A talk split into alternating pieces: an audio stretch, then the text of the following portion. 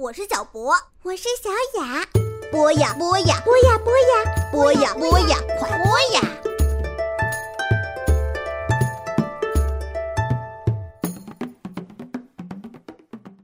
小朋友们晚上好，欢迎收听土豆爸爸的时光机。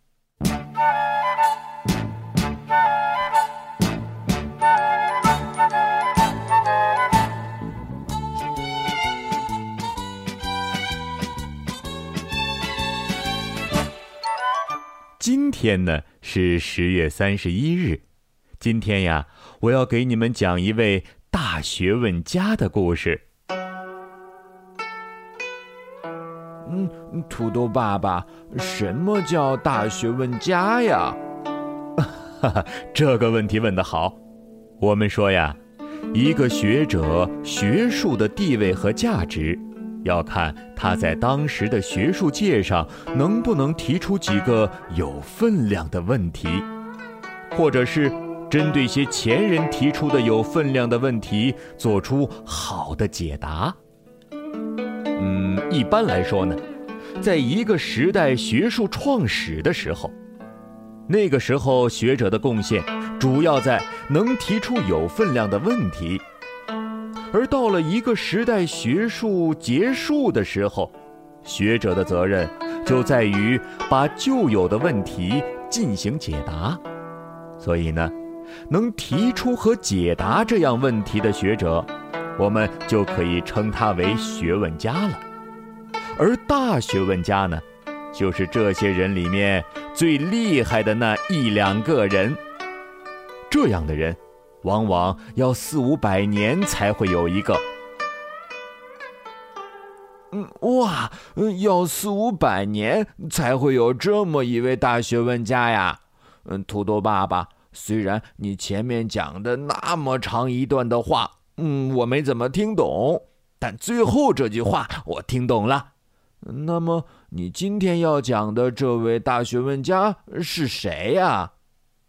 哈 哈一时半会儿没听懂没关系，待会儿我讲了故事，你就能懂了。今天要讲的这个大学问家名字叫王守仁。王是大王的王，守是守株待兔的守，仁是仁爱的仁，人们又习惯地称呼他为王阳明。阳是太阳的阳，明是明白的明。今天十月三十一日是他的生日。小朋友们，呃，你长大以后想做什么呢？哦，我听到了，你说你想做宇航员，呵，你说你要当老师，嗯，这个小朋友说他想当妈妈。今天。我们要讲的王阳明，在他十二岁的时候，有一次问老师：“什么是第一等的事？”老师啊，非常惊讶，觉得这个孩子真不得了，小小年纪居然会冒出这样的问题，有这样要做最有价值、天下第一等事的想法。老师看了看王阳明。自信满满的回答说：“嗯，当然是读书，然后做官了。”王阳明听了老师的回答，似乎不大满意。他很认真的说：“老师，我认为不是这样的。”老师愣了一下，问：“那你觉得什么是天底下第一等的事呢？”王阳明回答说：“呀，老师。”我认为第一等事，应该是读书做圣贤。哇，土豆爸爸，圣贤就是你之前讲孔子的故事的时候说的那个圣人吗？或者至少是像你之前讲过的王冕这样的隐士？嗯，你说的差不多是这么个意思。在中国很久很久以前的春秋时期呀。有一个叫叔孙豹的人，他就把古今圣贤的最高理想给说明白了。他给古今圣贤的最高理想定了一个标准，叫做“三不朽”，讲的是最上等的是立德，就是为社会创建做人的准则；次一等的是立功，是说呀，帮助国家或者人民免除大的灾难；再次一等的是立言。这个意思就是说出来的话、讲出来的道理，大家都非常佩服，都认真的记录下来，并告诉别人。如果能做到这个呀，就算是人死了千百年，还会有人纪念他，就等于还活在这世上一样。比如说呀，中国的伏羲、神农、孔子，就算立德了；像大禹、后稷。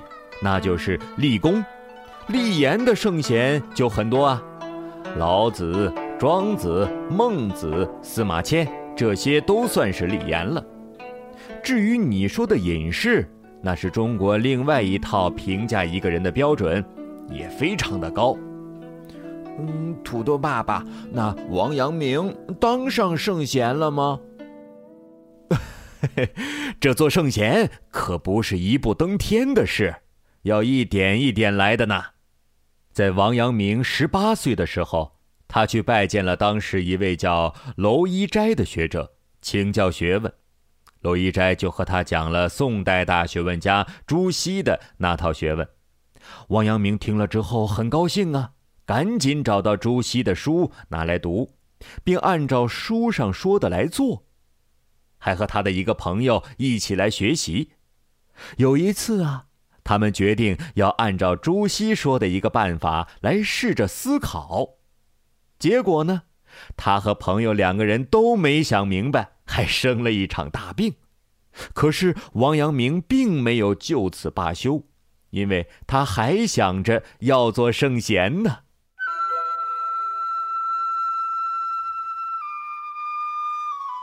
在王阳明三十四岁的时候，因为他反对另外一个官员。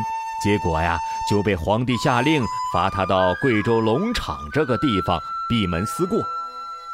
呃，当时龙场这个地方啊，实际上呢就是个小村寨，到处都是山。王阳明就要住在这个山上。山上呢，到处都是蛇呀、毒蜘蛛啊，这些他以前从来没遇见过的东西。王阳明到了这个几乎与世隔绝的地方。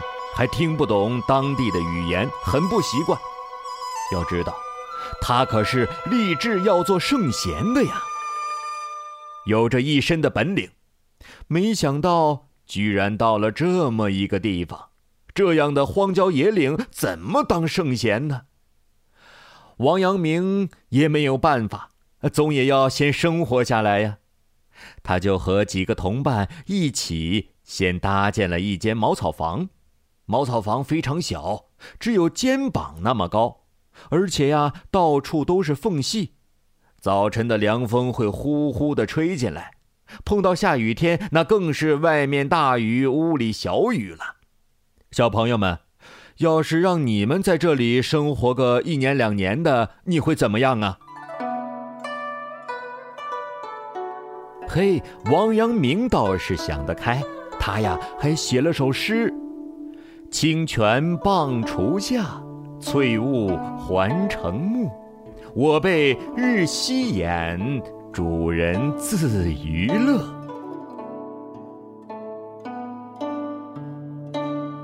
说自己在这个地方看着美丽的景色，想象着上古时期人们的生活，大概就是这样的吧。不过王阳明身边的几个同伴没有这么想得开。在这个山上没住多久，就先后病倒了，甚至还患上了抑郁症。于是王阳明便亲自给他们生火煮粥，为驱散他们的抑郁之情，他还为他们唱歌或者讲笑话，让大家忘掉疾病和生活之苦。王阳明对自己的同伴们说。我们既然没有办法脱离这个险恶困苦的环境，但我们不能让这个险恶困苦的环境来影响我们的内心。你们还记得孔子在《论语》里说的一个故事吗？孔子带着一帮弟子来到陈国，结果断了粮食，大家都饿得不行了。后来有人病倒了，不能起身，不堪其苦的子路愤愤不平地对孔子说：“作为一个君子，好人也会这样穷苦吗？”